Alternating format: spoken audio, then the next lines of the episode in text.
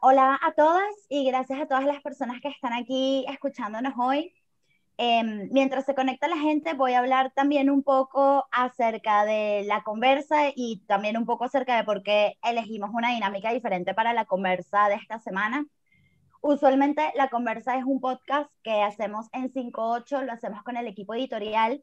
Invitamos a los autores de ciertas notas que nos parecen que pueden generar una conversación más extensa e interesante pero en este caso quisimos hacer una versión especial de la conversa, queríamos que fuese en vivo, eh, queríamos que fuese también con un panel un poco más extenso para hablar de los eventos de esta semana con respecto a las denuncias de violencia sexual que hemos visto en las redes.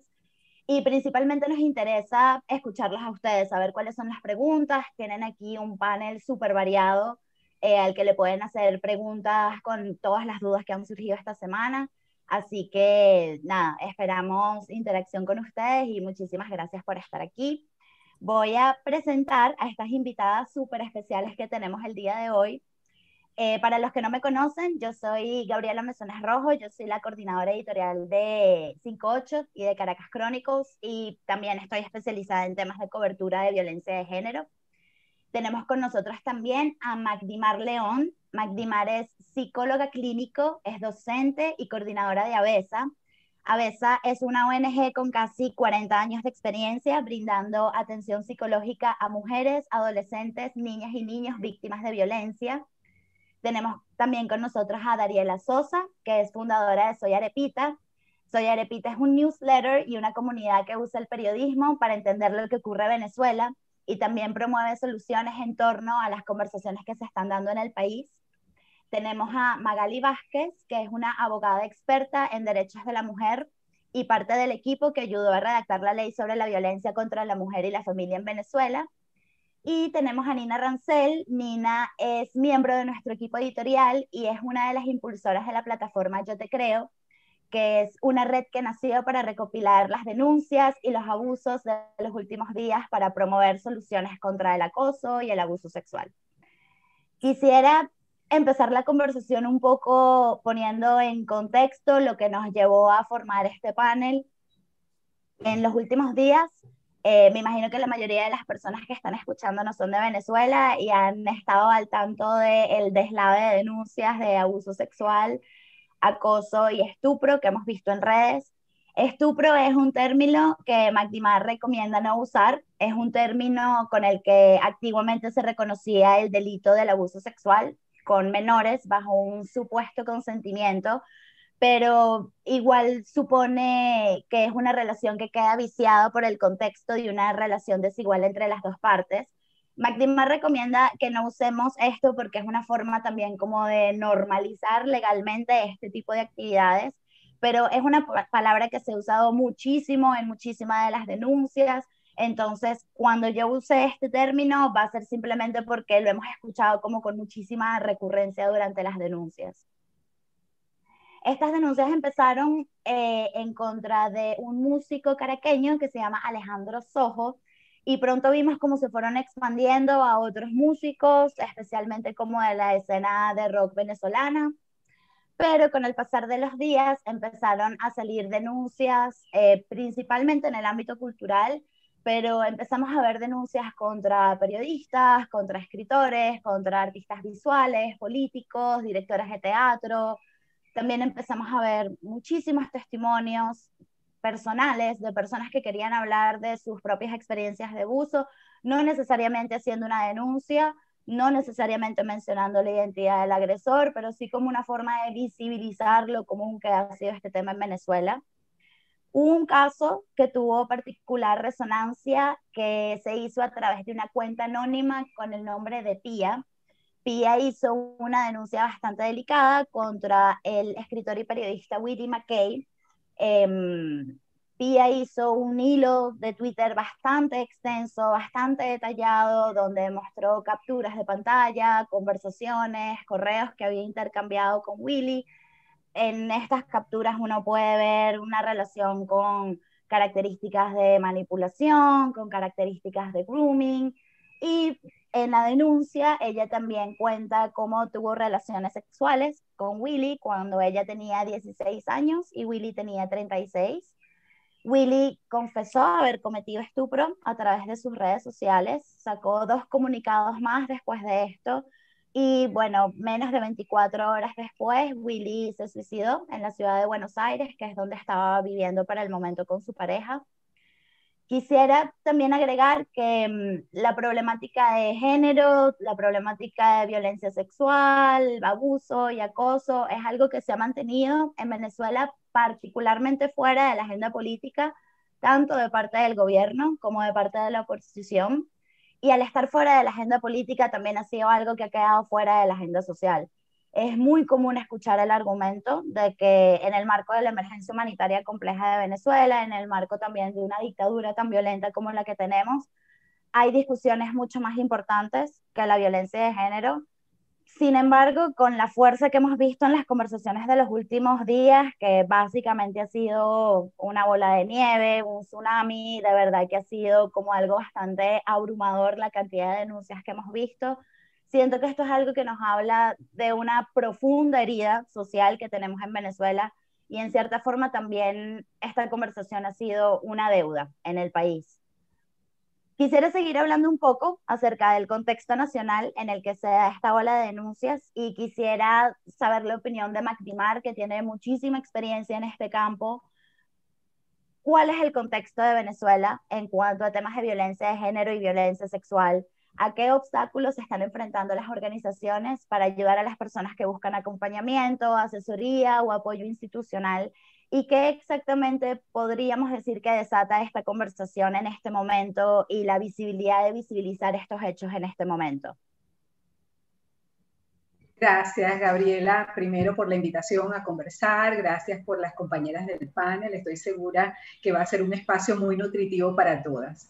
Con respecto a bueno, ¿cuál es el contexto? Eh, estamos en pandemia en Venezuela, estamos en emergencia humanitaria compleja, ya sabemos que esta situación de emergencia humanitaria aumenta las brechas de género. ¿Qué quiere decir esto? Que la posibilidad de acceder a recursos, tanto recursos materiales como acceso a servicios, a una cantidad de cosas, es cada vez más dispar entre hombres y mujeres para las mujeres está siendo muy, muy difícil eh, garantizar y acceder a sus derechos a diversos, tanto a la salud, a la educación, al trabajo, en fin, una situación realmente dramática. Y dentro de este contexto tan dispar y unido a la pandemia, lo que vamos viendo es que hay un aumento de las diversas formas de violencia contra la mujer Lamentablemente en el país no tenemos datos, pero las cifras de femicidio, son un indicador muy importante de la gravedad de la situación de la violencia contra las mujeres,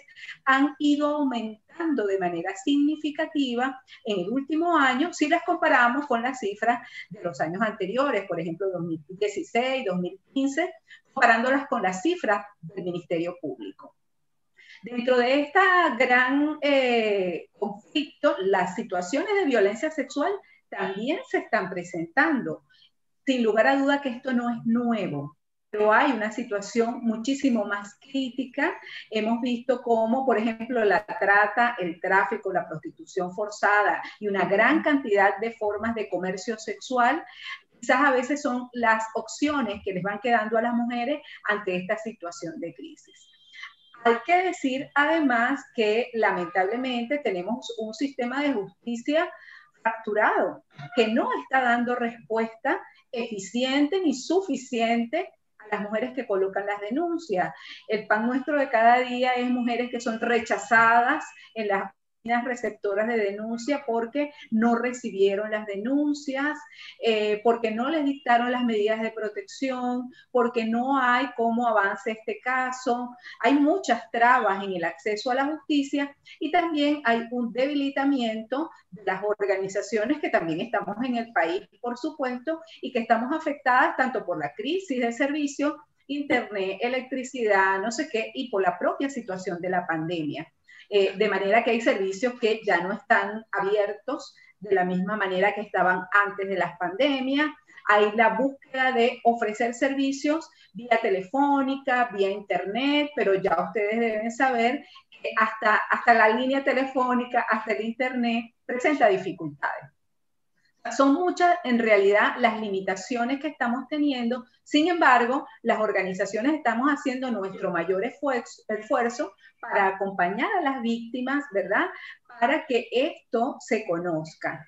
La pregunta de por qué en este momento, por qué ahora es que sale a relucir este movimiento, que quizás está un poco rezagado si lo comparamos con el Me Too, ¿verdad? De hace unos años que tuvo un impacto a nivel mundial y no en Venezuela. Yo creo que hay, de mi punto de vista, hay varios elementos que están conjugando. Primero, creo que las mujeres venezolanas, las venezolanas y las que están fuera del país, no solo las venezolanas dentro de Venezuela, sino todas las venezolanas que están afuera, también están reconociendo el problema de la violencia de género. Eh, parece mentira, pero casi que tuvieron que salir para poder darse cuenta de lo que estaba pasando adentro. Yo lo veo un poco como así, ¿no? Porque estando acá, las que sí nos dábamos cuenta de esta situación estábamos como muy solitas como muy aisladas. Y el hecho de que tengamos ahora venezolanas en Argentina, en Estados Unidos, en España, y que se estén articulando también con los movimientos feministas y entiendan que esto no es un movimiento aislado de unas cuantas solo en el país, sino que esto es un movimiento mundial, creo que ha contribuido a que esto se conforme. Eso por un lado. Por otro lado, bueno, las redes sociales como espacio para dar información, diría como espacio de denuncia pública, eh, como espacio para incluso prevenir, porque entiendo que, y muchos lo han dicho en sus testimonios que dan por redes sociales, yo digo esto para que no le pase a otra. Más allá del tema del acceso a la justicia, que obviamente es un tema, también hay un mensaje de prevención, que lo que yo viví no quiero que lo viva otra. Entonces hay una sensibilización y también hay un efecto, llamémoslo, de impulso de otras mujeres y hombres, por cierto, también hay hombres que han dado su testimonio, se sienten con valor para contar lo que les ha ocurrido. Entonces, a mí me parece que eso es un síntoma bastante positivo. Luego, claro, hemos visto de todo en las redes sociales, cómo se les culpabiliza.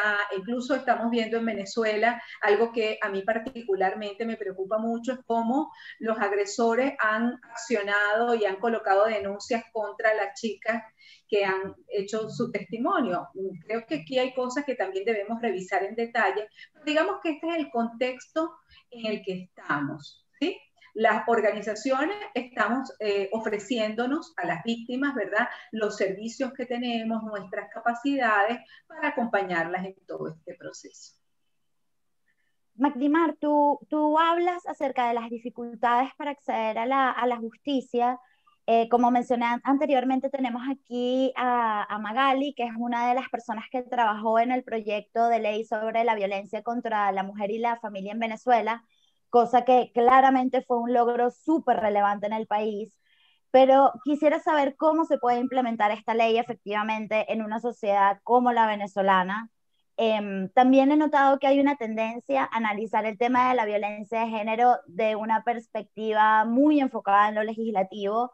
Em, ciertamente hemos visto denuncias eh, que representan como delitos muy claramente, otras denuncias que quizás están en un área gris, como también ha ocurrido mucha conversación en torno al tema del estupro, cómo se puede realmente legislar todo esto.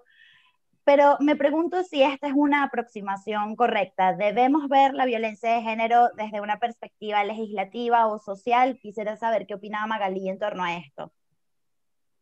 Hola, bueno, a todas y, a todas las personas que en este momento nos, ven y nos escuchan y, y, bueno, también muy complacida de poder formar parte de, este grupo y, e intercambiar sobre un tema pues tan actual como el que estamos considerando, ¿no?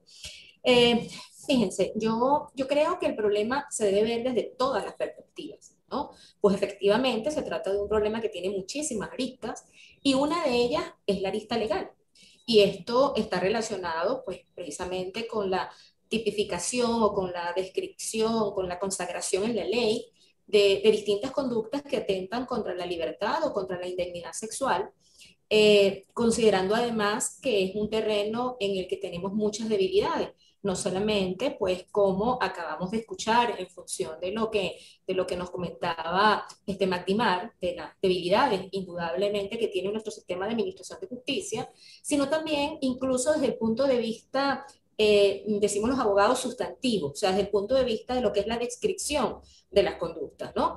Y esto amerita, pues, una importante eh, evaluación técnica, eh, porque nosotros en Venezuela, y eso ha quedado en evidencia a partir de toda esta, esta situación que hemos visto en las últimas semanas a nivel de redes, este, e, etcétera, que además en, en el plano legislativo nosotros tenemos la regulación de conductas que atentan contra la libertad o contra la integridad sexual en diferentes textos legales. Entonces tenemos una legislación tradicional, como por ejemplo la del Código Penal, ¿verdad? Donde lo que se protege este, es, son las buenas costumbres y el buen orden de las familias. O sea, imagínense ustedes eso, ese bien jurídico, también como solemos decir en derecho, que es el objeto de protección. Lo que se está protegiendo en ese caso es el, son las buenas costumbres ¿no?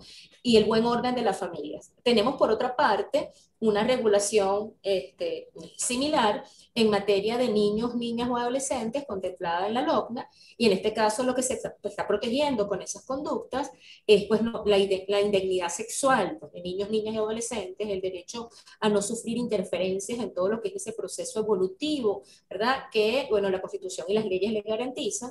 Y tenemos, pues, por otra parte también la regulación que nos ofrece la ley orgánica sobre el derecho de las mujeres a una vida libre de violencia que este, indudablemente pues, constituye un avance en relación con, esta, con la legislación que le antecedió y que fue la que yo tuve la, que tuve la suerte de poder eh, colaborar, ¿verdad? En el que, eh, eh, instrumento en el que se protege pues, la libertad sexual de la mujer. Solo que allí comenzamos entonces a ver los problemas, porque la, la ley orgánica sobre el derecho de las mujeres a una vida libre de violencia, pues protege a la mujer independientemente de si es niña, adolescente o adulta. Entonces, comenzamos a ver problemas de superposición, ¿verdad?, entre, diferentes textos legales que eh, desde el punto de vista eh, posterior de lo que sería pues una eficaz y eficiente administración de justicia va a generar problemas de orden interpretativo en cuanto a la, a la norma que en definitiva debemos aplicar. Fíjense que esa múltiple regulación la vemos este, precisamente en el caso del llamado eh, eh, estupro. Este, yo eh, coincido con Mactimar en, en, la conveniencia de no utilizar el término, pero cada quien lo ve desde el área de su especialidad. En este caso, ¿verdad? Porque en Venezuela efectivamente no se acoge esa denominación. ¿Verdad? Eh, en la legislación venezolana no se habla de estupro como si eh, se regula pues en algunas otras legislaciones en, países de la región. Sin embargo, esa, esa conducta que se ha dado eh, o se ha hecho conocida en las últimas semanas bajo la denominación de estupro, entre nosotros está regulada como una forma de abuso de violencia sexual, ¿no? Entonces, este, eh, por ello creo que quizás sería importante eh, en el entendido, insisto, de que el asunto no se debe ver exclusivamente desde el plano legal, sino en todas sus aristas, en toda su dimensión, porque además en el plano legal, reitero, no solamente nos encontramos con este problema de la múltiple regulación, sino con todo lo que supone posteriormente a la interposición de una denuncia, enfrentarse al sistema de administración de justicia penal, pues con todo lo que eso comporta. Situación que además se ha agravado, pues en este último año, a partir de, eh, de, la, de la del distanciamiento social eh, derivado del establecimiento de un estado de alarma a nivel nacional, pues y que ha complicado muchísimo más ese ya colapsado y, deficiente sistema de justicia eh, penal que tenemos en, el país. Pero, pero sí creo que como además esta actividad pues al mismo tiempo cumple una especie de función pedagógica, es, importante eh, tratar de precisar que eso que hemos eh, conocido eh, o hemos escuchado en las últimas semanas como, como estupro y que no es otra cosa que un caso de abuso sexual en el que eh, no media violencia sobre la víctima, por eso en algunas legislaciones incluso se habla de, se hace referencia a, a un tema asociado a la edad, para calificar el estupro, porque acá el acceso carnal que lleva a cabo el agresor sobre la víctima este, eh, se va a concretar bien en razón de su edad o bien en razón de una condición de especial vulnerabilidad de la víctima. Y por eso, eh, decían, algunas legislaciones se, fijan rangos de edades, generalmente entre 12 y 18 años, para eh, calificar como estupro los supuestos de abuso sexual que se, se, cometen en perjuicio de ese grupo, de ese grupo etario, ¿no? esa franja de, de, edades. Este, aquí es importante destacar que aunque podría haber un consentimiento, ese consentimiento estaría viciado. Y estaría viciado porque precisamente esa vulnerabilidad de la víctima relacionada con su edad relacionada con la condición de superioridad del agresor en razón de la posición que ocupa, ¿verdad? Del, rol que esa persona este, cumple o tiene eh, en, en, el entorno familiar, social, etcétera, u otros motivos, son los que llevan precisamente a que la víctima no se pueda resistir. Y esto trae como consecuencia que incluso si se prestara el consentimiento, ese consentimiento estaría viciado. ¿No? Entonces, ya, ya decía pues que esto aquí mm, en nuestro país representa un, problema serio desde el punto de vista normativo o desde el punto de vista legal, porque no vamos a conseguir con casos en los que el Código Penal pues debe ceder su aplicación cuando la víctima es un niño o un adolescente, en razón de las previsiones de la LOGNA, pero entonces nos podemos conseguir también en casos en los que la LOGNA no sería aplicable si la víctima es una mujer pues la ley orgánica sobre el derecho de las mujeres a una vida libre de violencia aplica con preferencia independientemente de la edad. ¿No? Entonces, esta es una situación que cuando se lleva al plano procesal, pues puede conducir a demoras en la tramitación de los procesos, pues dadas las, las implicaciones penales obvias que esa regulación tan variada eh, favorece, ¿no? Y adicionalmente, por si todo eso fuere poco, pues nos encontramos además con una situación que está mm, muy, muy vinculada pues a lo que hemos visto en estas últimas semanas, porque en, en, el grueso de los casos nos hemos conseguido con situaciones en las que la víctima es, es un adolescente o era un adolescente para el momento de los hechos, ¿no? Y, y la LOCNA eh, contempla, eh, por lo menos a nivel formal, en el papel, en blanco y negro, pues nos dice la LOGNA que es punible el abuso sexual adolescente que consiste en la realización de actos sexuales con un adolescente, es decir, con una persona con edad comprendida entre 12 y 18 años, mayor de 12 y menos de 18, contra su consentimiento. Entonces, esto nos llevaría, interpretando pues la letra de la ley, a concluir que el agresor no podría ser sancionado si el adolescente o la adolescente consintió en esa relación. ¿no? Eh, en todo caso, yo creo que es importante pues, traer a colación, eh, por lo menos en el caso de que la víctima sea una adolescente del sexo femenino, pues que ya en el año 2016 el Tribunal Supremo, este, con ocasión de un caso que le correspondió conocer, pues desarrolló esta tesis de la de la condición de especial vulnerabilidad de la, de la víctima, concluyendo que en esos casos, aunque la relación fuera consentida, pues el consentimiento se consideraría como, como impuesto o como, o como un consentimiento en todo caso vulnerado, porque eh, una, una víctima este, que está en una situación, eh, digamos, en la que el agresor se ubica en un plano de superioridad por la actividad que realiza, como decía antes, por la función que cumple, por la posición que ocupa, ¿verdad? O por, por atendiendo a la edad que tendría esa víctima, pues esa situación la coloca en condiciones o en una imposibilidad de resistirse. Por lo tanto, pues no podría valer como argumento el que esa víctima prestó su consentimiento para sostener este, tales relaciones o tolerar tales actos de abuso.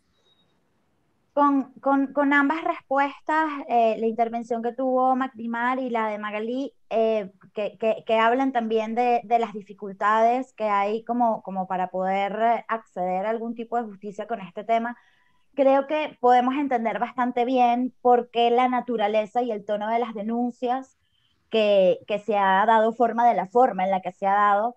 Creo que una de las cosas más duras en este momento para el movimiento de Yo Te Creo Venezuela es que no hay mecanismos in institucionales confiables para lograr justicia Entonces, el poder que estamos viendo de este movimiento en este momento es comunicacional. Son denuncias que también, como lo mencionó Magdimar, están buscando la visibilización de una problemática, están buscando un cambio cultural en torno a esto. Entonces quisiera hablar de este movimiento de Yo Te Creo también como un evento comunicacional, que también creo que el, factor comunicacional ha sido uno de los focos y un elemento muy discutido en redes.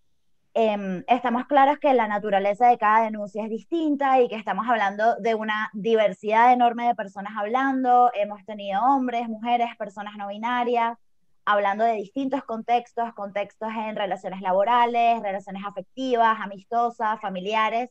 Cada denuncia tiene sus propias características y cada denuncia con sus propias características requieren distintas formas de ser comunicadas. Eh, hay personas que han decidido mostrar evidencia de la relación abusiva, hay otros que han decidido hacerlo de forma anónima, eh, o, o abriendo como redes para juntar otros testimonios de abusos de esas mismas personas. En estos días también hemos visto que los agresores también han tenido una voz en la discusión y también se ha hablado mucho de su forma de comunicar su respuesta a la agresión, de si sus comunicados y sus respuestas han sido prudentes, apropiados, de si esto ha sido suficiente. Quisiera preguntarle a Dariela si podemos hablar de herramientas para una comunicación efectiva a la hora de denunciar o defenderse contra una denuncia. Podemos encontrar también similitudes o diferencias con movimientos del Me en otros países de la región, como en Argentina, México, Colombia. Sí, bueno, primero eh, nos felicito a todas, a todos por tener esta conversación. Es una conversación difícil y, y bueno, digamos que hay gente que ha estado preparándose mucho tiempo eh, para, para, poder tener respuestas, pero la mayoría de nosotros, y, sobre todo hablando del mundo periodístico, hemos eh, pasado mucho tiempo tratando de digerir todo lo que está pasando, tratando de entender el pasado y, actuar en el presente para, para, poder diseñar un mejor futuro, ¿no?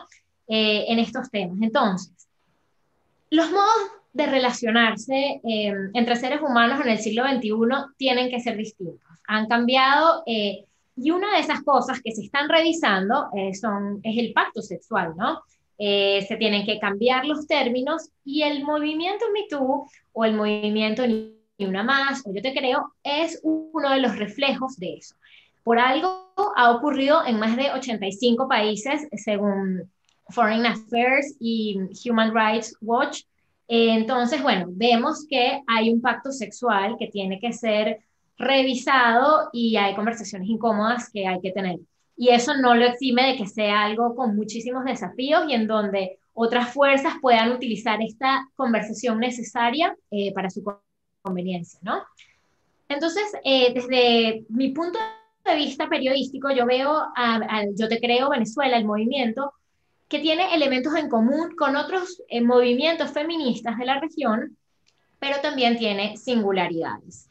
Eh, que son importantes para caracterizar qué, qué es lo, cómo, cómo se traduce el MeToo en un estado fallido, en un territorio sin ley, en donde eh, no vamos a poder confiar en que necesariamente va a haber un mecanismo institucional que nos permita dirimir estos conflictos, ¿no? Entonces, bueno, tenemos unas leyes que pueden ser incluso avanzadas, pero si no, no hay una institución, un árbitro, un fiscal general que realmente las aplique eh, con el rigor de, la justicia y, de una manera imparcial, pues es difícil que estos casos avancen en el terreno legal, ¿no? Y eso entonces nos deja a Twitter, a Instagram, a, a la opinión pública digital como el espacio de denuncia, de visibilización, pero también al mismo tiempo como tribunal. Y, bueno, y aquí hay un montón de, gente que está preparada, que ha estudiado para eso, que sabe verlo de manera sensible y gente que simplemente no, no tiene el entrenamiento. Estas son conversaciones muy difíciles.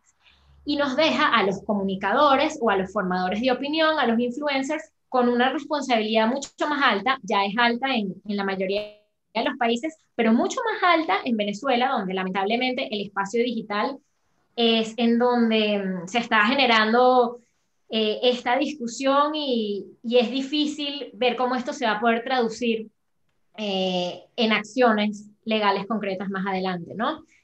Entonces, bueno, esto presenta, digamos, grandes paradojas que yo quería traer aquí hoy eh, para el gremio periodístico, ¿no? Y, y, muchas veces la gente entonces prefiere no tener esta conversación eh, o hacer un RT y ya, porque hay mucho miedo de hablar, de no usar el término correcto, eh, de que te vean que estás apoyando a los victimarios, que no estás apoyando suficientemente a las víctimas, o, o hay periodistas también que, que nos dicen, bueno, pero ¿cómo? O sea, fíjense, cuando estudias periodismo, te dicen, si tu mamá te dice que te quiere, verifícalo.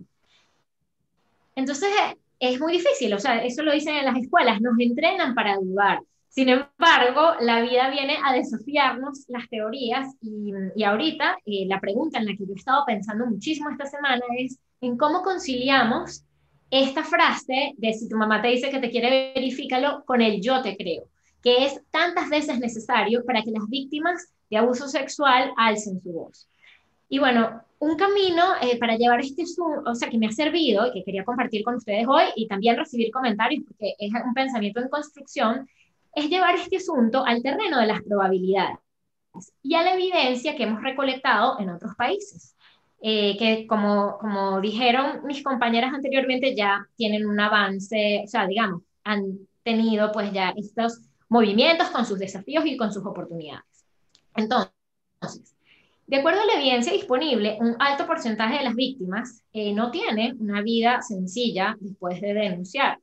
Las revictimizan, las estigmatizan, las amenazan, eh, y esto hace que, bueno, que, también haya una probabilidad eh, de que este testimonio sea cierto. Quería traerles hoy las probabilidades, pero la verdad es que estoy terminando como de, o sea, las probabilidades exactas, pero estoy terminando de, de recopilar estudios porque me parece muy interesante esto como para tener un modelo que pueda conciliar pues estas formas de, abordaje periodístico de estos asuntos, ¿no? Eh, esto, bueno, o sea, digamos, no niega que pueda haber denuncias falsas, pero baja la probabilidad de ocurrencia de ellas, ¿no?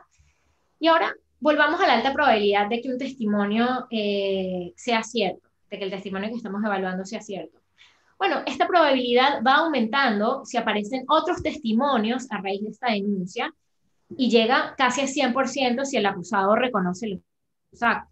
También tenemos a veces grupos de apoyo cuando hay una persona a la que no defienden o que su propio entorno, eh, o sea, ya, ya ahí hay sospechas en las que, eh, que te hacen pensar que, bueno, o sea, probablemente esto, esto es algo cierto, ¿no? Entonces, bueno, eh, con esto es, es un pensamiento en construcción todavía, pero es lo que a mí me ha servido para, para decir, mira, si me lo dejas en un mundo binario de no te creo o sí te creo, yo sí te creo. La respuesta es sí. Y no es un acto de fe ciego, está sustentado en las probabilidades, ¿no? Eh, y en la cobertura de Arepita, por ejemplo, eh, tuvimos días eh, complicados en donde tratábamos de ver, bueno, cuáles eran los mejores términos, los más precisos para utilizar, cuáles podían ser las consecuencias de, de, de reportar las cosas de una manera o no para para las víctimas e incluso para los agresores. Y, debo decir que, que, con ese foco en, en la empatía con, con, las víctimas y, el reporteo responsable, sin caer tampoco en, en hacer leña de, del árbol caído de, de una persona, puedo, puedo, decir tranquilamente que, que logramos eh, ver atrás las arepitas de, de, la última semana y decir, todo lo cubrimos eh, de una manera sensata que ayuda a que tengamos una, una visión mucho más saludable de esta discusión tan compleja y que toca tantos temas y, que por eso es tan difícil como dar este, mm, eh, recomendaciones simplistas, ¿no? Entonces, bueno, eh, para, para dar algunas ideas de, cómo hay que cubrir, o sea, que, que recomienda, por ejemplo, el Centro de Arte de la Universidad de Columbia, también hay JNet, esos links luego se los puedo pasar para que la gente de 58 las distribuya. Bueno, como periodistas, eh, ¿qué podemos hacer a la hora de, entrevistar eh, a las víctimas? ¿no? Hay que ser honesto y explicar claramente las metas de la historia o las historias. Hay que, este, digamos, ser empático con la víctima y, y este, para que pueda alzar su voz pero también decirle, mira, este es mi proceso de reporteo, esto es lo que voy a contar, voy a tener que hablar con estas personas. Eh, quizás podría incluir en mi, en mi reportaje al presunto eh, perpetrador, al presunto agresor, y bueno, de manera que estén conscientes de que va a ser este, difícil eh, hacer esta historia, ¿no? Ahora, también entender que las víctimas a lo mejor no quieren hablar contigo, porque muchas veces han sido golpeadas por el sistema, cuando hicieron la denuncia inicial no, no, la han no, se, no les han creído o las han silenciado, para esto es muy importante redes como la del movimiento Yo Te Creo Venezuela, que, que eh, em, promueven contención y promueven, eh, digamos, una comunicación integral de, del testimonio, o sea, que incluso puedas prepararlo bien antes de, de publicarlo, porque, eh, bueno, o sea, si puedes este, reunir más datos, mejor, si incluso conoces ya a otra víctima y, puedes coordinar con ella para que las denuncias este, se hagan eh, cercanas en el tiempo, eso ayuda a que, a que, digamos, en la opinión pública pasen cosas.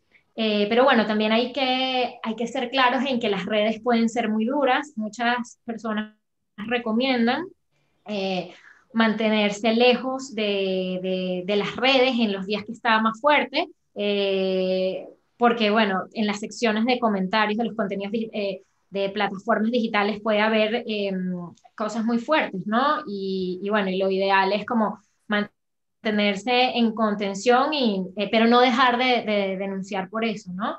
Eh, finalmente, pues está el modelo STET eh, de Support Empathy Truth, Truth que se usa en, en, el entorno médico, pero que también puede servir como guía para, para el modelo periodístico, ¿no?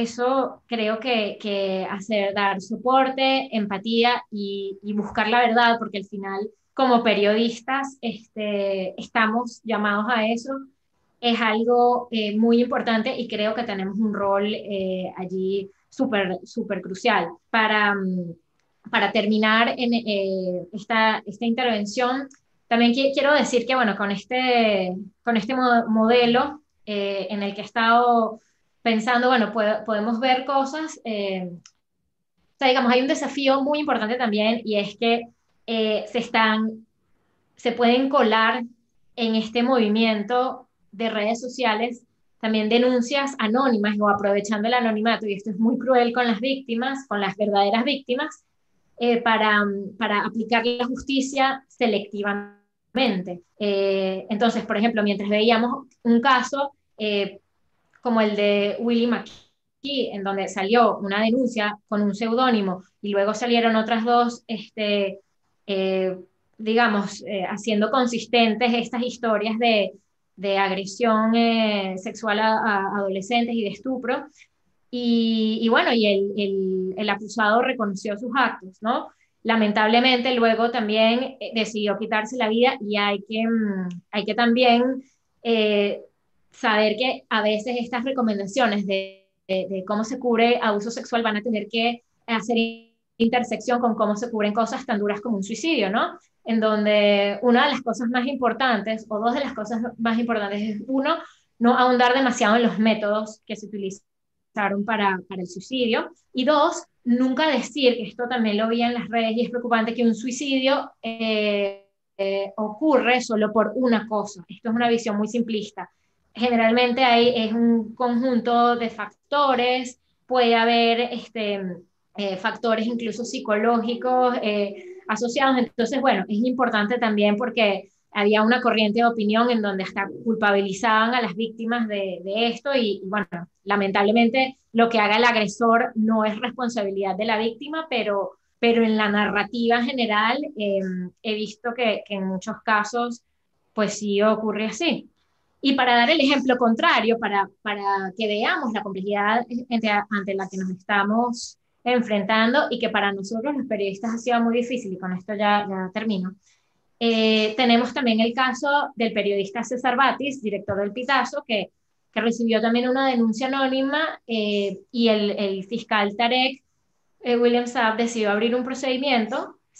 Sin embargo, no ha habido otras denuncias a diferencia, por ejemplo, de, de Pro Da Vinci, que, que retiró inmediatamente el, eh, digamos, la, la, relación de colaboración eh, a Willy McKee en, en, en, El Pitazo, que es el medio que dirige César Batis, eh, la gente ha salido eh, a defenderlo, a hacer un comunicado, incluso el gremio periodístico este, se ha pronunciado y esto me hace pensar que, que claro, cuando eh, sea, hay una denuncia que luego uno tiene un acompañamiento de otro tipo de testimonios, o que incluso llama a mucha gente a, a ver, este, a, defender a, a, una persona porque no ha visto este patrón de comportamiento en, en otro lugar, bueno, eh, de alguna manera es algo que nos permite saber, eh, o sea, y, y, llevar mejor esta, esta cosa tan compleja del yo te creo y de si tu mamá dice que te quiere, verifícalo con una fuente, ¿no?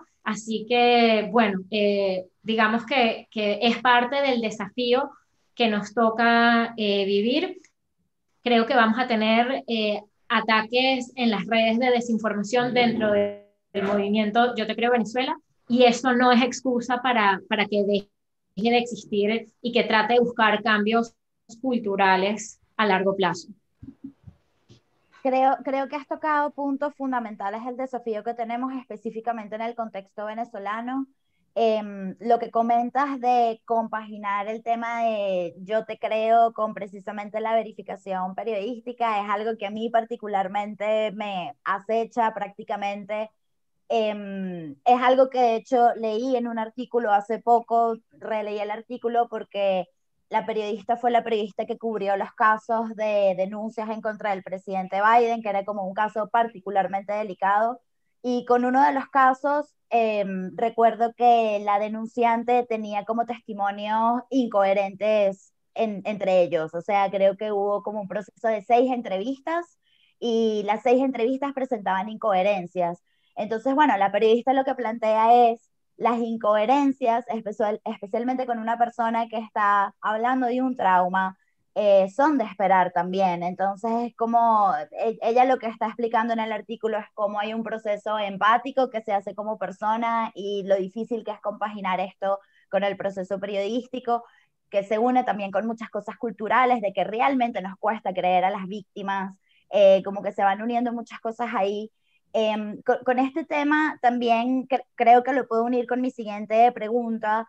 Em, no, no solamente, todo esto no ha generado solamente una discusión pública, eh, toda esta ola de denuncias también ha generado eh, una estimulación que se ha llevado en privado también. De hecho, se ha recomendado que sea un momento donde se hable con nuestros hijos, con nuestras hijas, que se hable con nuestros amigos, nuestros familiares, eh, relaciones que han sido difíciles en el pasado, que sea como un momento de entablar esa conversación.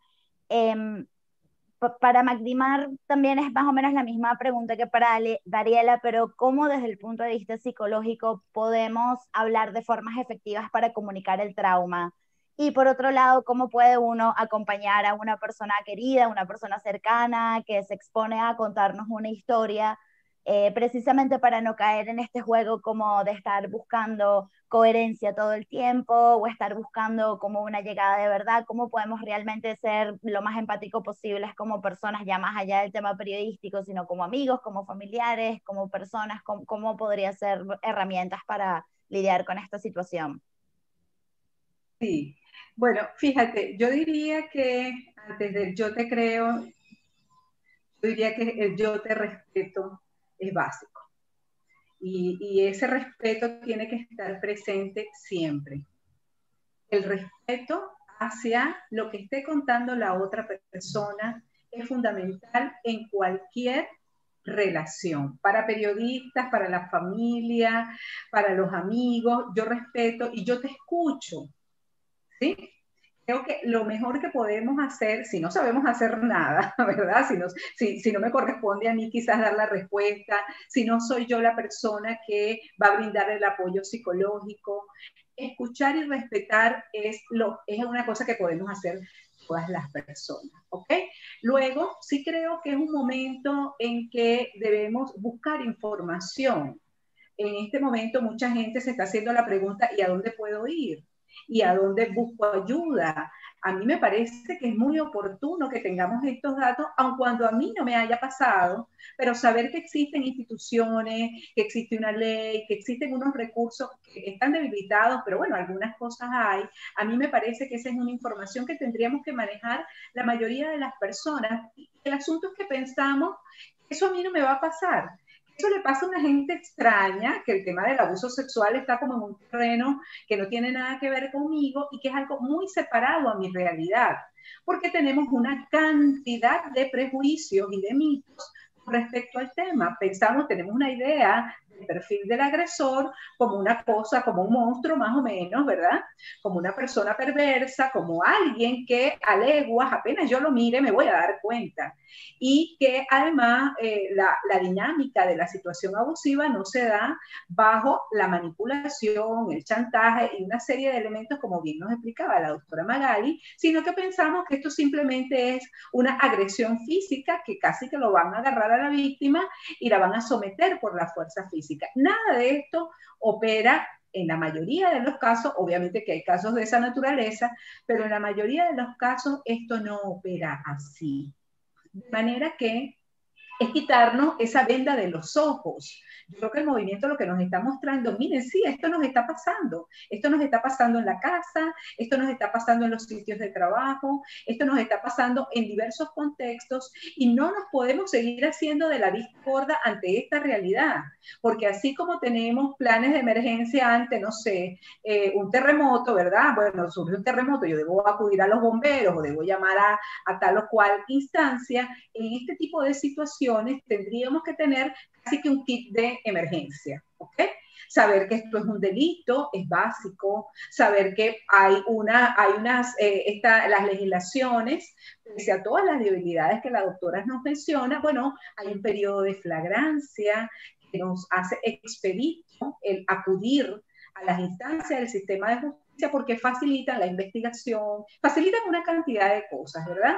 Tenemos que saber que la violencia sexual ocurre, los abusos sexuales ocurren, esto no son eh, ideas fantasiosas la mayoría de las veces, no, no son creadas en la mente infantil o en la mente adolescente, esto ocurre. Los datos están allí, las realidades, las vivencias están allí y la sociedad venezolana pues lo, mejor que puede hacer es sensibilizarse y entender que esto nos puede pasar en nuestra propia familia, en nuestra organización. Fíjate, y un poco lo que decía Dariela, eh, quizás las eh, instituciones de toda índole, y aquí, por ejemplo, instituciones educativas, deportivas, un medio de comunicación, una empresa, tienen un protocolo de cómo accionar en caso de un robo, de que un trabajador ha cometido un robo que también es un delito. Pero no pensamos que tenemos que tener un protocolo de actuación o un código de conducta. Las instituciones tendríamos que tener unos códigos de conducta, bueno, y cómo actúa una institución de la naturaleza que sea ante una denuncia interna, por ejemplo, de una agresión sexual, de un acoso sexual cometido por alguno de sus integrantes.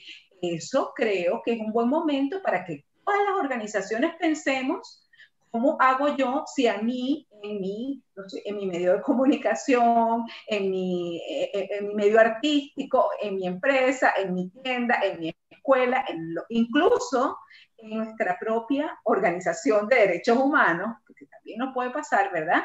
En nuestra propia organización, cómo tenemos claro unas pautas de actuación. Yo creo que eso nos serviría muchísimo cómo actuar, qué hacer, a dónde acudir, es una cosa muy importante en este momento, para que así, bueno, dejemos de operar desde el lado del prejuicio, desde el lado de, no sé, como, como, como, como toda una información negra, oculta, gris, que no nos permite ver con claridad el problema. Incluso, incluso yo, yo soy de las que piensa de que mientras más pronto se haga una denuncia, se coloca límite también a esta persona agresora y se previene de que ese delito se agrave y que si era, digamos, un agresor sexual incipiente, termine allí y no, no veamos luego casos dramáticos como lo que hemos visto en la historia venezolana, por ejemplo, recordemos el caso emblemático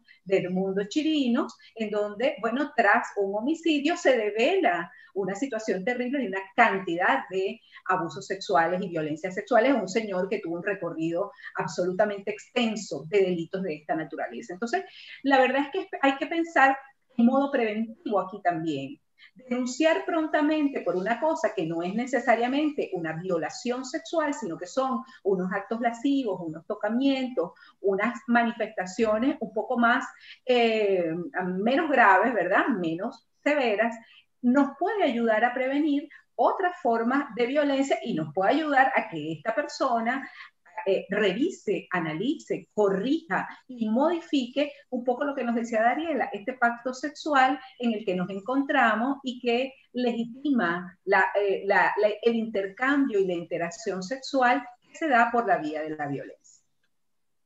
Con respecto a esta necesidad de información, eh, necesidad de acompañamiento también, em, tenemos a Nina, que es una de las impulsoras del movimiento Yo Te Creo, Em, sé que este movimiento está prácticamente recién nacido en este momento, me imagino que están en pleno proceso de estructuración de cómo manejar, pero quería saber un poco qué están ofreciendo para acompañar, para guiar a las denuncias. Sé también que están llevando un registro de todas las denuncias que se están haciendo. Eh, cómo se han intentado organizar dentro del equipo para precisamente hacer este acompañamiento, cuáles han sido los obstáculos y los retos a los que se han enfrentado hasta ahora prácticamente recién nacido no le hace justicia. Nos fundamos hace ocho días.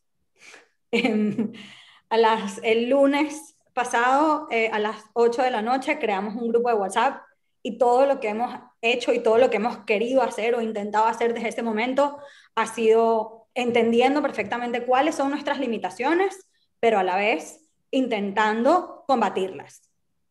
Em, entendemos perfectamente que hay personas en Venezuela y fuera de ella que saben mucho más de esto que nosotras y por eso estamos buscando la mejor asesoría, como por ejemplo, valga la cuña, nuestra Magdimar aquí presente. Eh, y estamos en contacto con fundaciones como Avesa porque nosotros porque de verdad tenemos limitaciones. No es solamente nuestra, no es solamente el hecho de que el movimiento tiene ocho días de fundado, es también el hecho de que ninguna de nosotras, o, la mayoría de nosotras, eh, somos actrices, somos comediantes, somos, eh, ¿sabes? Somos personas que manejan prensa, somos, somos eh, diseñadoras gráficas, emprendedoras. Em, todas estamos profundamente comprometidas con la causa de igualdad y, y, y, es un movimiento como este feminista que era hora de que ocurriera en Venezuela. O sea, era hora de que empezáramos a tener estas conversaciones en paralelo a todos los demás problemas y todas las demás carencias que hay en Venezuela. Em, yo siento que sí, que si nos organizamos todos como sociedad podemos atacar y resolver los problemas todos a la vez. Em, y siento que por, bueno, por la crisis humanitaria y por, y por todo lo demás, eh, los ataques a la, a la, libertad de prensa, los ataques a los derechos humanos, todo lo demás, pues este tipo de conversaciones se fueron postergando y se fueron postergando. Y bueno, ya no. y llegó la hora de hablar, llegó la hora de hablar para ver cómo vamos a solucionarlo. Entonces, sí, en Yo Te Creo Venezuela estamos eh, trabajando pues muy de cerca con fundaciones como esa, estamos, eh, y les agradecemos profundamente a, todas las organizaciones feministas y a todas las eh, organizaciones que, están, que tienen años en Venezuela trabajando para garantizar un, seguro, un futuro más seguro para todas. Em, y se los agradecemos y les agradecemos la capacidad de respuesta de, hola, em, em, este, este zaperoco reventó y cómo hacemos para... ¿Cómo hacemos para convertir, eh, yo te creo, Venezuela en una cosa sustentable, sustentable y sostenible en el tiempo? porque es importante, es importante que, que esto genere un cambio en la cultura y en todos esos comportamientos y conductas que están eh, lentamente haciéndole daño a venezolanas y venezolanos menor o mayor grado. Em, entonces, nada, tenemos, tenemos varias líneas de acción y tenemos como varios departamentos. El departamento eh, que a mí más me gusta, tenemos dos departamentos de formación, formación interna y formación externa. Entonces estamos empezando, como te dije, a asesorarnos para entender nosotras mismas eh, cuáles son el tipo de servicios que podemos prestar, eh, cómo responder a, las víctimas que se comunican con nosotras. Eh, y formación externa, porque hay mucha gente en Venezuela que todavía no entiende que gritarle cosas a una mujer en la calle da miedo y que no debería hacerlo porque es, porque es, un, es una pequeña punta del iceberg de comportamientos que más adelante, si, si seguimos tolerándolos, pueden generar genuino daño y violencia y, y no estamos dispuestas a tolerar eso más. Entonces tenemos estos dos departamentos de formación interna y formación externa. Estamos eh, sacando un, tenemos también, o vamos a tener todo esto, por favor, recuerden que todos estos departamentos eh, los estamos creando, los hemos creado en los últimos ocho días y sabemos que falta mucho trabajo por hacer, pero créanme cuando les digo que tenemos las ganas, tenemos el compromiso y a pesar de que eh, quizá nos falta experiencia y nos falta, y nos falta información, todas somos tipas muy inteligentes, modestia aparte, y que y, y estamos comprometidas con esto hasta el final. Entonces, una de las, eh, otra de las cosas que queremos hacer es, em, queremos hacer eventos, desde eventos online que nos ayuden a levantar fondos para ayudar y donar a estas instituciones que tienen tantos años trabajando, eh, vamos a tener una página web con todos los, no todos, pero todos los recursos que nosotras consigamos y que estén ahí online y, que, y en español y que la gente los pueda consumir y entender que los femicidios en Venezuela son un problema, que la desigualdad en oportunidades laborales para las mujeres en Venezuela también son un problema, que las víctimas tienen miedo, que no nos creen, que, que tenemos, que sufrimos unos problemas que los hombres no ven como problemas, pero es hora de que aprendan. Y es hora de que nos escuchen y digan, oye, sí, vamos a, oye, sí, déjame replantearme mis conductas y déjame replantearme mis patrones y déjame replantearme eh, si yo he hecho daño. Daño como acoso, como abuso sexual o daño como mandando a callar a mi compañera de trabajo y, y tomando su idea como propia para lucirme frente a mi jefe. Em, nosotros vemos este movimiento como una, como una cosa a largo plazo, genuinamente, pero por supuesto que ahorita estamos empezando, estamos eh, atendiendo a las víctimas dentro de nuestras limitaciones y nuestras capacidades. Me perdonan que vaya a leer, pero quisiera ser precisa con, con los números y ya se me olvidaron, pero los tengo aquí porque sabía que se me iban a olvidar. En ocho días hemos recibido 565 testimonios. 86 de ellos, 86 de las víctimas pidieron ayuda psicológica y ya las pusimos en contacto con otras organizaciones no gubernamentales que tienen años trabajando con esto. 26 de estos casos pidieron, 26 eh, víctimas pidieron ayuda legal em, y los demás, las demás víctimas, 400 víctimas, alrededor de 400 víctimas, solamente querían ser escuchadas. Nos mandaron correos y nos dijeron, a mí me pasó esto, con mi hermano, primo, tío, jefe,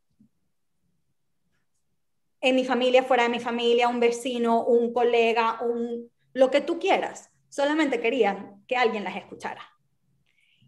Y, nos, y el hecho de que yo te creo Venezuela ha sido tan visible, pues sencillamente ayudó, eh, ayudó a que, esas, a que esas víctimas, porque hombres y mujeres, de nuevo, hombres y mujeres, eh, tuvieran alguien con quien hablar más todos los casos de amigas mías que, que, hola, amiga, como estás en esto, te quiero echar un cuento que tú nunca sabías y que, y que yo nunca le había contado a nadie, porque me daba miedo que no me creyeran, porque me daba miedo que me juzgaran, porque me daba miedo que me insultaran, porque me, daba, porque, porque me sentía culpable, porque tenía por la razón que sea.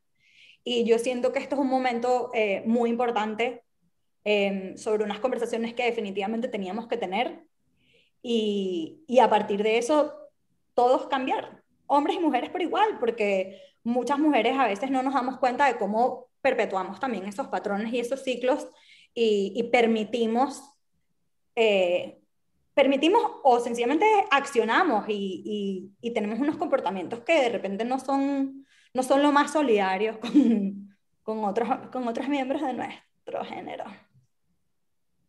¿Cómo puede alguien contactar a Yo Te Creo Venezuela, sea una víctima, una persona que quiere ofrecer tiempo también de voluntariado, ayudando? ¿Cómo las pueden contactar ustedes? Nuestras redes sociales, arroba Yo Te Creo BZLA.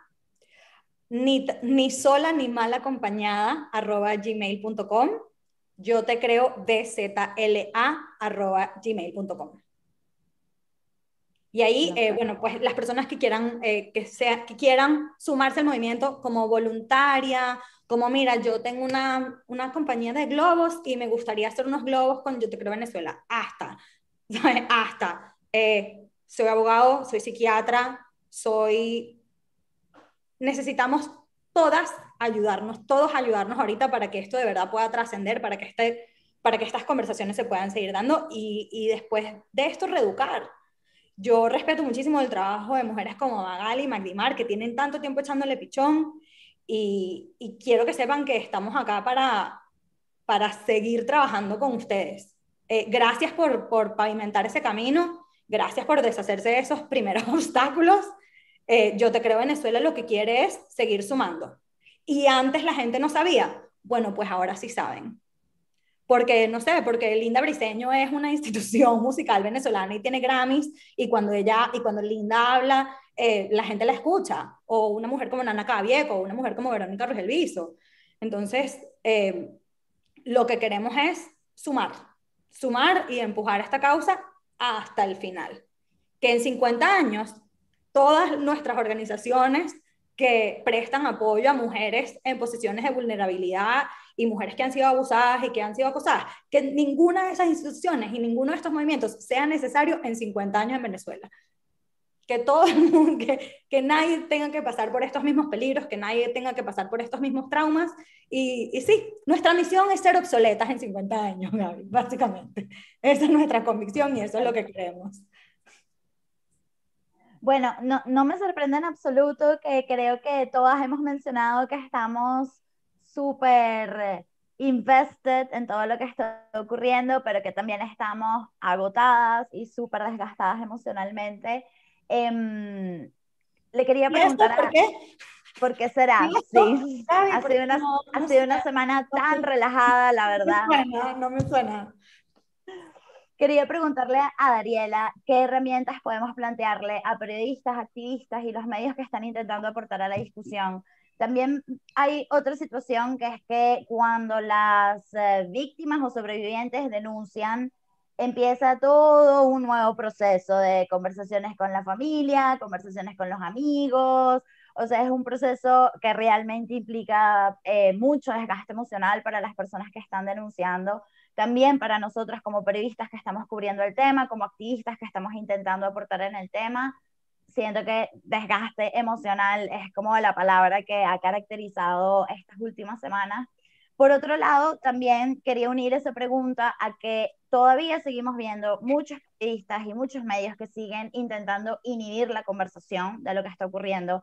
Menciono periodistas porque porque tienen una responsabilidad social particular en este tema, suelen tener también como plataformas muy robustas, Em, entonces, en el caso de ellos es particularmente preocupante que estén intentando inhibir la conversación, pero de todas formas esto es algo que nosotros encontramos desde amigos, familiares, colegas que desestiman las denuncias, que las atacan, que las desmienten. Eh, ¿Cómo podríamos nosotros enfrentar esta situación para realmente hacer entender la gravedad del asunto y bueno, y no, y no morirnos en el intento mientras intentamos convencer a todo el mundo que sigue intentando desestimar esto? Eh, sí, ¿ya me escuchan? Sí. Ok.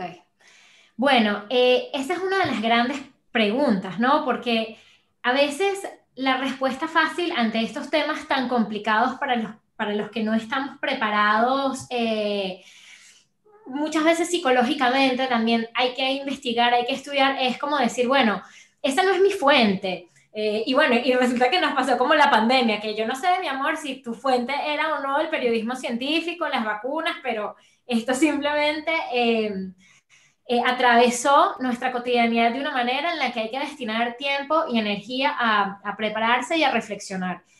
Y yo misma, eh, por ejemplo, fui muy cuidadosa, casi no tuiteé los primeros días de, de Yo Te Creo Venezuela, eh, me sentía como, como mal, full, tenía mucho miedo también eh, de, de, hacerlo de la manera equivocada, de caer en prejuicios.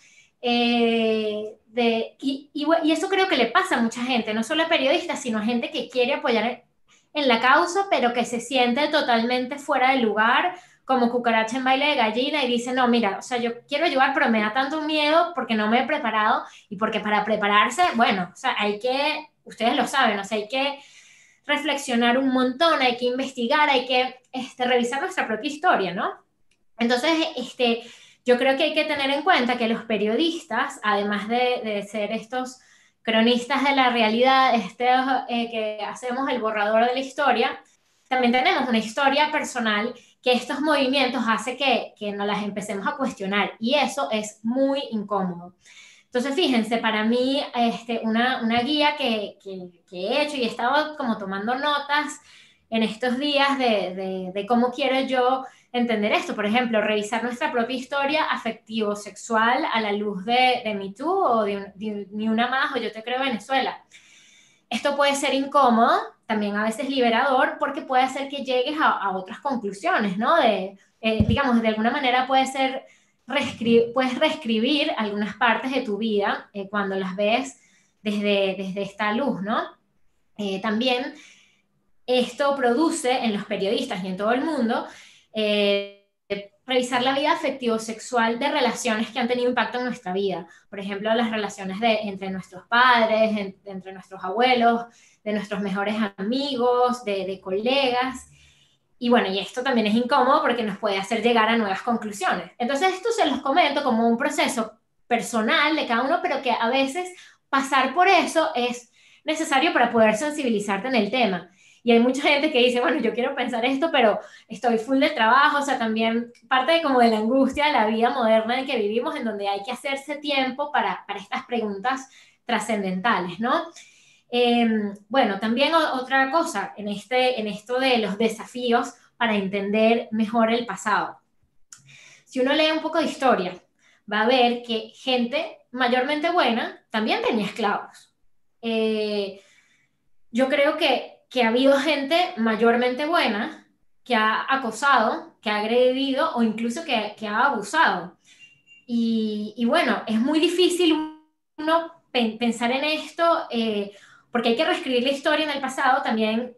O sea, hay que reescribir la historia del pasado entendiendo también el estado del pensamiento imperante en el momento. O sea, una de mis abuelas se casó a los 17 años y una bisabuela a los 13 años. Y eso hoy me parece impensable para cualquier miembro de mi generación, para mis hijos. Y bueno, en ese momento era considerado normal, ¿no? Entonces, bueno, uno empieza a hacer como todas esas reflexiones de su vida, de la vida de sus seres queridos, y eso, digamos, de alguna manera te, te revuelve muchas cosas. Y es un proceso por el que también pasamos los periodistas, si lo queremos pasar, pero que es difícil y que eso justamente nos va a ayudar a sensibilizarnos en, las coberturas y, no, y a no quitarle importancia a ciertas cosas, ¿no?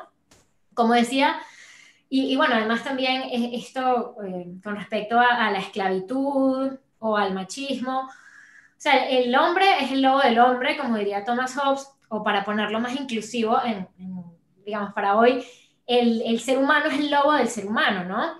Por eso creamos instituciones que nos permitan este, no, eh, que alguien te detenga cuando quieras abusar de tu poder, que cuando quieras hacer eso no lo hagas. Y eso realmente también me parece bonito el espíritu humano, o sea, que en algunas ocasiones podamos lograr anticiparnos a nuestras propias sombras eh, como sociedad. Y creo que es una de las cosas a las que, a las que tenemos que ir, ¿no? Eh, y finalmente también, pues, entender, eh, esto ha sido parte de mis reflexiones, porque hay gente que entonces a veces le quita importancia a, a una denuncia de, este, de abuso sexual a una niña de seis años, porque hay otra persona que está diciendo algo eh, de, acoso sexual en un entorno laboral. Y bueno, evidentemente la justicia tiene que ser proporcional. Robar un celular no es lo mismo que matar a alguien, pero ambas cosas tienen que ser castigadas en su nivel, ¿no? Y ahorita, pues, una de, las grandes complejidades es que Twitter, eh, la mayoría de Twitter no sabe distinguir y muchos medios simplemente no saben distinguir tampoco y, y, entender la complejidad de cada una de estas denuncias y de la narrativa que forman alrededor de ellas, ¿no? Entonces, bueno, este, ¿qué desafíos nos, veo yo para, para, diseñar el futuro? Y, y, esto lo digo tanto como periodista como eh, persona, ¿no? Eh, bueno, primero, o sea, creo que, que tenemos que tratar de habilitar un ambiente de discusión, de debate público, en donde nadie tenga miedo a denunciar, o sea, eh, y, y, que como, como decían antes, o sea, una denuncia que se hace rápido es eh, víctimas que, que, pueden no ser víctimas, o sea, diga, eh, digamos, este, podemos ahorrarnos víctimas, podemos ahorrarnos dolores.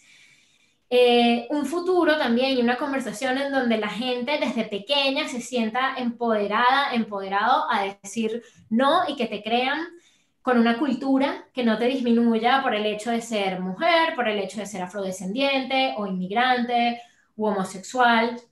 Eh, también un, debate público en donde entendamos que el pacto sexual está cambiando, que, que lo que está, era normal hace 100 años hoy no lo es, como este, alguien decía en Twitter eh, el otro día y me pareció, bueno, que bueno, obviamente no, o sea, digamos, el celular que tenías en el año 2000 no es el celular que, que tienes hoy, o sea, entender que, también los tiempos cambian y estamos en unos tiempos que particularmente tienen cambios muy acelerados y por eso creo que hay tanto, eh, tanto clash, tanto choque de, de, de formas de, de pensar y, y, por eso es tan difícil a veces tener estas conversaciones de manera constructiva. Entonces, bueno, ¿cómo hacemos para eh, promover un pacto sexual que tenga más garantías para niños, niñas y adolescentes e idealmente dejarlos, digamos, afuera de, de esta... Eh, de estos temas para las mujeres, para los más vulnerables, eh, pero al mismo tiempo, y creo que también esto es una preocupación de muchas personas, eh, o sea, que, que, que, esta normalización excesiva de, de, las relaciones sexuales no sea tan, tan opresivo, tan normado en el deber ser en, en sus interacciones, que nos lleve a, a todos como al terreno del culpa, de, de, la represión. Y esto es como distinto, o sea, de, del tema de, de, abuso, acoso o agresión sexual. O sea, todos tenemos derecho a una vida sexual que va a ser eh, diversa según las características de cada quien, según el tipo de relaciones que establezca. Pero creo que hay un miedo en, en la gente y que por eso tienen miedo de meterse en la discusión. Yo misma también lo, lo, lo sentía porque no, no quisiera como, eh, digamos, o sea, ponerle tanta presión a, a la manera que tenemos de, de relacionarnos en, eh, con, con, los seres humanos, que bueno, que es tan compleja, pero, pero bueno, es algo que hay que tener en cuenta y mm, de por qué mucha gente le da miedo tener esta conversación que es necesaria y que hay que tener. Eh, y finalmente, pues, o sea, les, les dejo también esta pregunta eh, que creo que preocupa a mucha gente y que, bueno, que tantos ensayos, novelas y telenovelas han tratado de responder, ¿no? O sea, ¿cómo hacemos para, para que amar, para que tener relaciones sexuales, para, para que sentir placer, para conectar, para poder sentirnos vivos, o sea, para hacer todo eso sin dañar a nadie? O sea, creo que, que es como la, la, gran pregunta que queda al final y, y hacia donde creo que, que debemos dirigir este movimiento eh, a grandes rasgos. Es una pregunta muy compleja, no o sea, depende de, eh, de, a quién le preguntes, vas a tener diferentes respuestas, pero creo que, que ese es un poco el feminismo con el que yo más me, me identifico. O sea, a un feminismo en donde podamos hacer que este pacto sexual se repiense eh, para dar más protección a los más vulnerables, pero que al mismo tiempo no coarte, digamos, demasiado la, la libertad de, de relacionarnos como seres humanos. Y para eso hay que estudiar mucho, no hay respuestas concretas. Yo tengo aquí un libro que me ha servido mucho eh, para coberturas periodísticas, aunque no es un libro para periodistas, para además también pensar en el tipo de, cómo educar en feminismo a mis hijos, a mi hija y a mi hijo. Eh, y de verdad se los recomiendo. Es eh, Chimamanda, una escritora nigeriana que vive en Estados Unidos. Hay traducción en español y en inglés. Y se llama Querida Ayawel o Cómo educar en feminismo, eh, que un feminismo que no es punitivo, sino que más bien trata de, de dar más oportunidades y, y, que de verdad las mujeres y todas esas personas que en algún momento han tenido una posición vulnerable tengan eh, los mismos derechos y puedan aspirar a vidas igualmente plenas. Me, me, encantan todas estas reflexiones, Dariela, porque sí siento que la discusión se ha dado también de una forma bastante polarizada, bastante blanco y negro. Eh, la forma de cuestionarse, estoy haciendo suficiente por apoyar a las víctimas y estar en contra de los agresores, hasta la, hasta la misma forma de plantearlo de víctima-agresor es algo que nos tenemos que replantear y la realidad es que sí, las relaciones humanas son complicadísimas, las relaciones sexuales son complicadísimas, eh, son campos donde muchas cosas valen, donde estamos constantemente explorando cosas. Entonces, cómo realmente encontrar como un punto medio de entendimiento lo más sano posible eh, si estamos propiciando una discusión polarizada. Sí siento que son buenas preguntas realmente, no solo como periodistas, sino a la hora de opinar, a la hora hasta de revisar la propia historia sexual de uno. Sí siento que es muy importante mantener eso en mente. Quisiera cerrar, ya tenemos más de una hora y tenemos un par de preguntas súper interesantes esperándonos. Em, hemos hablado hoy de las dificultades que es el acceso a la justicia, pero de todas formas sí me quería tomar el tiempo para hablar de la importancia de denunciar legalmente. Em, han, ocurrido también muchas cosas en redes últimamente, ha habido muchas denuncias que han recibido retaliación de parte de sus agresores bien sea que sus agresores eh, amenazan con denunciarlas por difamación o agresores que las están acosando o quizás personas que, está, que, se está ampliando eh, la, la, la, relación violenta, está como eh, poniéndose más grande. Quería también preguntarle a Magalí, en, en este momento, ¿podría la denuncia legal proteger a estas personas en esta situación que están en este momento? ¿Podría la denuncia legal también ser una forma de seguir presionando al Estado a que tome medidas más pertinentes y a que escuche las exigencias que se están haciendo hoy en día? Pues sí, sí. Yo soy, igual que, como decía Magdimar, una convencida de que se debe denunciar. Es indudablemente hay una serie de razones que este, no las vamos a cuestionar ahora, este, además son de todos conocidas, que, que, han, eh, que en muchos casos inciden pues, en que la víctima no denuncie. Aquí se han tocado algunas de ellas en esta conversa, este miedo eh, ¿verdad? Eh, al, al, agresor, pues considerando la posición que este ocupa, temor a que no se le crea, ya sea en el entorno familiar, en el entorno social, un poco como dice Carmen Ruiz, una doctora en sociología española, eh, la sociedad tiende a clasificar a las mujeres entre buenas y malas. Y en esa línea, a la mujer que sufre una agresión se le tiende a catalogar como mala, porque se insinuó, porque provocó, ¿no? Entonces, esto eh, lleva a que la víctima sea expuesta a que, eh, digamos que en sentido contrario, ¿verdad? Quien termine siendo estigmatizada sea la propia víctima si se atreve a denunciar. Y esto además se traduce pues, en un círculo vicioso porque suele generar que la víctima pues precisamente se sienta culpable. Además, bueno, pues no suele, no es, no fácil hablar de, de estos temas, como también se, se comentaba acá, eh, considerar todo lo que es la carga emocional que supone revivir la situación por la cual la víctima ha atravesado, a veces el mismo escepticismo frente a la sanción que se puede imponer, pues son todas razones válidas que, que, pueden haber, que pueden incidir en que una persona que es víctima de estos actos se, se abstenga de denunciar. Sin embargo, pues yo, yo sí reitero, soy una convencida de que debe hacerse. Este, si bien es cierto que tenemos, como ya lo decía, muchas debilidades, en nuestro sistema de, administración de justicia, este, eh, la denuncia se convierte en un mecanismo de presión, porque efectivamente, bueno, este, digamos que colocamos la pelota del otro lado, es decir, eh, eh, las instituciones están obligadas a dar una respuesta. ¿No? Entonces, en la medida en que se haga una denuncia y se haga una denuncia oportuna, pues se facilita precisamente esa, pos esa posibilidad de acompañamiento que diferentes instituciones vinculadas pues, con la temática además ofrecen, este, como se suele eh, eh, decir incluso, y, y, y me, eh, lo recordé con, con, la intervención de Nina cuando, cuando decía, se refería al número tan alto de víctimas que para ellas fue suficiente o se, digamos que acudieron este, a, esta, a, esta, a este llamado eh, con la sola finalidad de hacerse escuchar, de que alguien la, oyera, ¿no? Entonces esto me recuerda eh, algo que, que, es una constante en todo lo que tiene que ver con, con eh, las reparaciones que a nivel del el derecho internacional de los derechos humanos se acuerdan a, la, a favor de la víctima o se suelen acordar a favor de la víctima y es eso, por una parte, el derecho, hasta el derecho a ser oída, el derecho a que la víctima se le escuche con todo lo que eso puede significar, o sea, para, para tratar de sanar hasta donde fuere posible la situación que, que, padeció.